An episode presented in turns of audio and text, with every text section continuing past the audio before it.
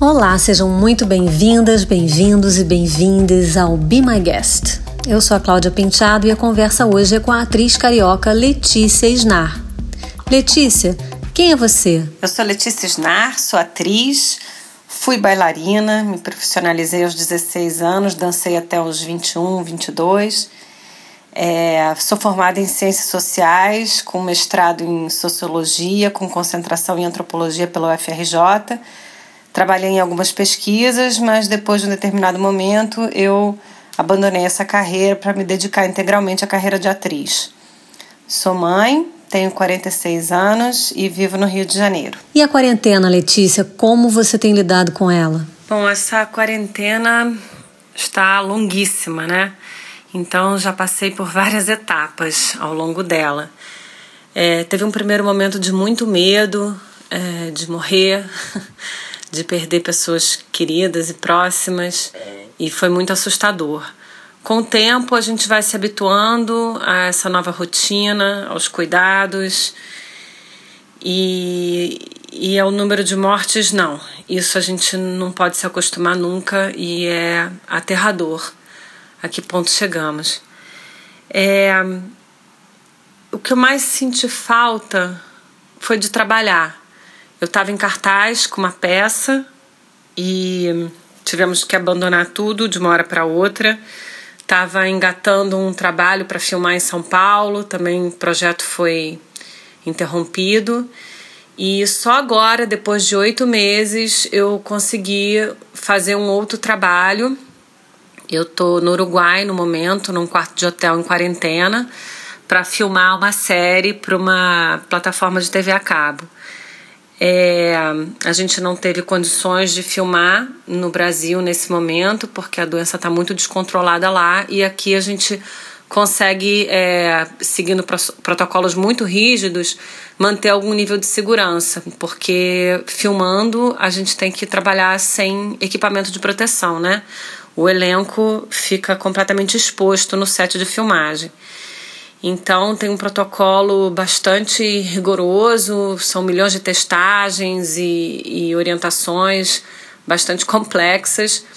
É, o ritmo de filmagem é completamente diferente do que da vida normal, né? Se a gente gravava, conseguia rodar, sei lá, 10, 15 cenas por dia, agora a gente tem uma limitação muito maior por conta dos protocolos. E espero que tudo corra bem.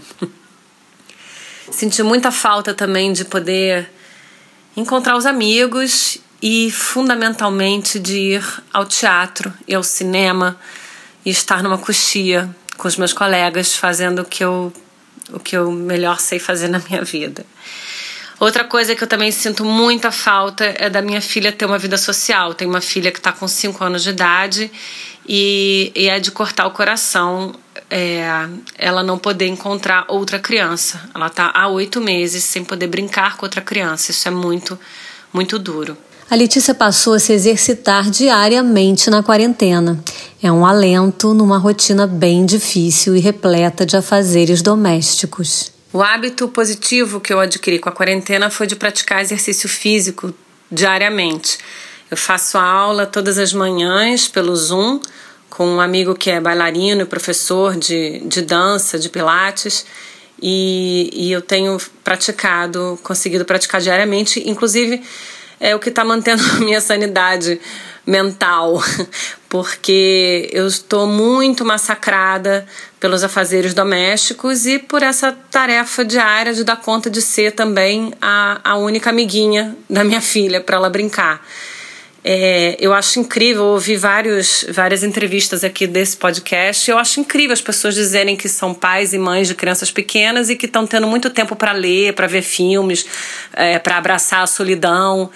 Eu realmente, nessa quarentena aqui no Uruguai, eu tô delirando com a oportunidade de ficar sete dias sozinha, quieta. Embora eu adore brincar com a minha filha, tem sido realmente massacrante. Eu tô exausta de cozinhar, lavar roupa, é, lavar compra, ficar esfregando embalagem de comida com medo de que a morte entre na minha casa por uma embalagem de produto. é realmente muito duro, assim, essa, esse cotidiano de não poder sair de casa. Minha casa não bate sol, não tenho vista e, e tudo isso tem feito muita falta. E eu acho que o pior de tudo para mim mesmo está sendo esse isolamento da minha filha. É, tenho brincado demais e, e, isso é, é maravilhoso, é uma oportunidade também incrível de poder me dedicar tanto a ela e estar tá tanto junto, tá tanto tempo, né, junto dela. Mas por outro lado, eu não consegui ver nenhum filme, ler nenhum livro, nem desenvolver nenhum projeto profissional ou pessoal porque eu realmente fico muito culpada quando eu deixo ela mais de uma hora na frente da televisão. E às vezes eu preciso fazer isso para poder cozinhar, para poder limpar a casa. Enfim, é bem puxado. E qual o melhor e o pior dessa rotina de trabalho remoto? O trabalho remoto, na minha área, eu acho que é bastante complicado, né? Por um lado, teve um fenômeno bastante interessante, que eu tenho conversado com amigos que moram na Europa, e eles me relataram que lá o, as produções teatrais pararam com a pandemia e foram sendo retomadas em função do, do controle da doença, né? Aqui no Brasil, a gente desenvolveu um, um, um, a gente tem um jogo de cintura, é o jogo de cintura do brasileiro, né, de encontrar soluções e tirar leite de pedra. É, esse, esses projetos como o Sesc em Casa, por exemplo, que é maravilhoso, né? Que eles estão pegando peças que já existiam antes da pandemia e os atores estão tendo a oportunidade, os artistas, né, de é, adaptarem esses trabalhos para serem filmados em suas próprias casas e, e, e, esses, esses vídeos ficam arquivados ali no Sesc e tem um alcance fenomenal, né? E, e num país continental como o Brasil, que é difícil você circular com uma peça, você tem ali acesso num clique. É, pessoas do Brasil inteiro estão podendo ver essas peças que não chegariam nesses lugares. Isso é muito bacana. E tem inclusive peças que já estão sendo criadas pensando nessa linguagem, né, de serem feitas é, para câmera, né. Eu acho que isso não substitui a experiência teatral. Eu acho que o que está sendo criado é um outro produto, é um híbrido, e, e eu acho que isso vai ficar. É uma coisa que vai ficar depois da pandemia. É uma linguagem que a gente vai aperfeiçoar cada vez mais e, e é uma experiência muito rica também, né? É, no meu caso específico, eu, eu ensaiei a preparação toda para essa série que eu vim filmar no Uruguai foi feita pelo Zoom. E aí é uma situação muito bizarra você ensaiar cenas pelo Zoom, porque a configuração do Zoom muda no computador de cada um. Então, se eu contraceno para um colega que está na minha direita, no computador dele parece que está na esquerda. Então, assim, é, não funciona, né? Eu, acabando essa quarentena, eu vou, eu vou começar a contracenar, vou começar a, a filmar já com pessoas que eu nunca encontrei pessoalmente. E aí você vê se tem uma química de casal, né? Ensaiada pelo Zoom é, é, muito ruim, né? Você ensaiar sentado, você é, é, é, bastante complicado. A gente se vira, a gente se adapta, mas está longe de ser o ideal, assim. É, é bem complicado. Ela não conseguiu enxergar ganhos no trabalho remoto. O nosso trabalho depende muito do encontro, né? Não só com o público, mas do encontro do elenco, né? É olho no olho, é pele, é sensação, é temperatura, é textura. Então fica muito difícil. Eu acho que o trabalho fica realmente muito prejudicado por ser feito assim, remotamente. Eu, eu não consegui ainda ver nenhum ganho. Também tenho ouvido muitas pessoas falando que eh, uma coisa positiva é, é não ter trânsito, não perder o tempo do deslocamento para o trabalho. E eu sempre vi isso como uma fonte maravilhosa de pesquisa de personagem. Eu adoro andar de metrô, adoro andar de ônibus, adoro andar nas ruas. E a gente perder essa possibilidade é um desastre. E para onde vamos? Eu perguntei que impactos ela acredita que tudo isso vai ter no mundo. Eu acho que o impacto disso tudo que a gente está vivendo é imenso, imenso. É, eu, eu não acho positivo quando alguém aprende alguma coisa na porrada. Eu acho positivo que ela tenha finalmente aprendido, mas eu acho lamentável que tenha que ser na porrada. Eu acho que é o que está acontecendo com a humanidade. Eu torço muito para que isso tudo que a gente está passando seja, seja absorvido como uma oportunidade real né, de mudança. A gente tem que mudar desde a micropolítica, né? mudar nossos padrões de consumo, nossas, nossa maneira de viver. Agora é uma mudança muito radical que bate de frente com o capitalismo e eu não sei, não sei para onde vamos. Sinceramente, é, eu não estou muito otimista, não. Eu acho que a quantidade de mortos não, não, não permite nenhuma brecha de otimismo. Por outro lado, sempre que eu fico muito desesperada, a minha mãe me fala que ela nasceu em plena Segunda Guerra Mundial. E depois daquele momento tenebroso, a gente viu muitos avanços, né? É, então, assim, eu acho que a gente tem que confiar que a história é pendular, a gente passa por momentos horrorosos, aprende algumas lições, caminha dez passos para frente, depois mais cinco para trás, para ir mais três para frente, mais dois para trás, e assim, em passo de tartaruga, a gente vai se deslocando. É muito triste o quanto tudo isso, desde antes né, de toda essa polarização política também, como isso tudo veio revelando a, a grande questão que é a solidariedade, né, a empatia que está faltando. Onde foi que erramos para que a gente tenha avançado tanto enquanto civilização, enquanto tecnologia e, e moralmente ainda estejamos tão tão atrasados, né? Mas eu também não acho surpreendente, porque é isso, no caso do Brasil especificamente, né? Uma sociedade que foi construída é, com base num sistema escravocrata, extrativista, predatório, não, não tinha como ser diferente, né? Depois de 400 anos de escravidão, a gente está colhendo os frutos. Mas temos aí uma grande oportunidade de mudar isso tudo.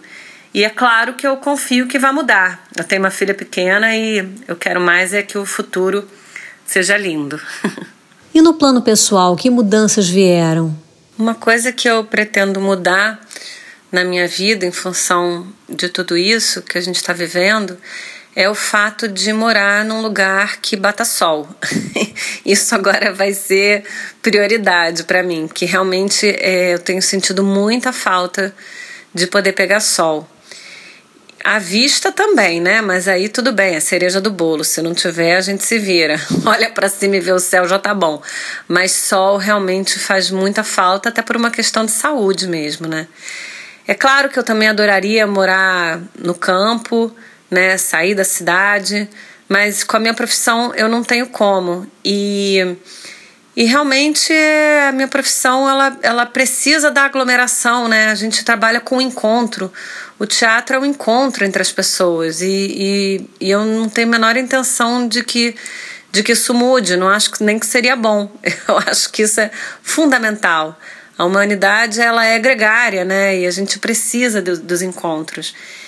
E estou aqui sofrendo e torcendo para que a gente possa viver isso novamente o mais breve possível. E o que acalma num dia ruim? O que me acalma num dia ruim é a gargalhada da minha filha e respirar. Quando eu também fico muito, muito nervosa, muito preocupada, angustiada, eu paro, respiro fundo e repito dentro da minha cabeça que vai passar, vai passar. Você tem uma dica para quem não está bem? A minha dica para quem não está bem é procurar ajuda, né? Desde a ajuda profissional até o, um colo, um ombro amigo, virtual que seja. Mas é isso, é procurar as pessoas que você ama e, e pedir ajuda, pedir acolhimento. Sempre que pedem ajuda e acolhimento pra gente é muito bom poder dar isso. Então não é vergonha nenhuma e é muito difícil caminhar sozinho. Junto fica mais fácil. Botar uma música e dançar também ajuda, respirar, pegar sol. Vai passar, vai passar. Eu perguntei o que ela tem lido e assistido.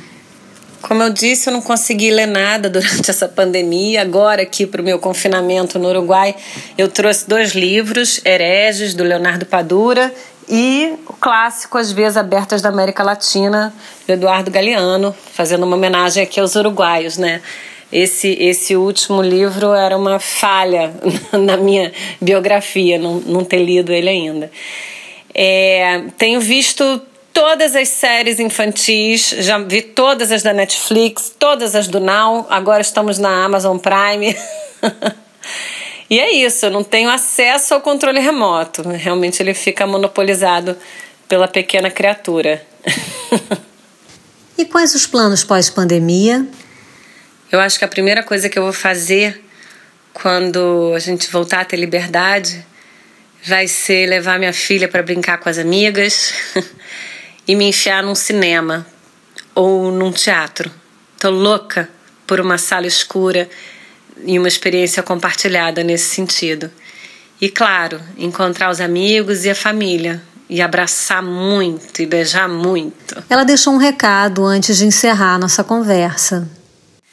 Eu gostaria de deixar um profundo agradecimento e expressar a minha total admiração e respeito por todas as pessoas que estão ajudando na linha de frente a enfrentar essa pandemia. Os profissionais da área de saúde, os profissionais da área da limpeza urbana, é, os funcionários dos aeroportos, enfim, é, essas pessoas que estão fazendo a vida continuar possível diante dessa hecatombe que a gente está vivendo.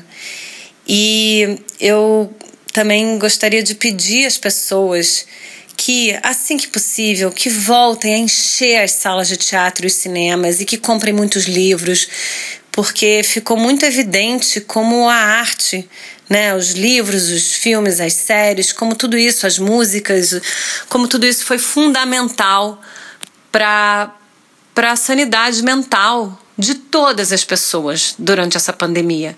Eu acho que o que sustentou o, isolamento foi realmente esse entretenimento, né? As pessoas poderem ter acesso à arte. Então, que, que, que valorizem a arte, que deem vaquinha para que os teatros não fechem, que contribuam para os projetos todos serem possíveis. Ainda mais nesse momento que a gente vive é, sob um governo que, que nos toma como inimigos, que desmontou todo o sistema de, de patrocínios e, e realmente a gente precisa muito, mais do que nunca, da bilheteria. Nós somos o setor que fechou primeiro com a pandemia e provavelmente seremos último, os últimos a retomar. Então, sempre que vocês virem uma solicitação de, de ajuda para qualquer iniciativa artística e cultural, contribui com 10 reais, com, com, com quanto você puder realmente faz toda a diferença. O que tem na playlist da Letícia Snar? A minha playlist tem muita música clássica no meu cotidiano. Eu, eu sempre gostei muito de estudar, de trabalhar ouvindo música clássica.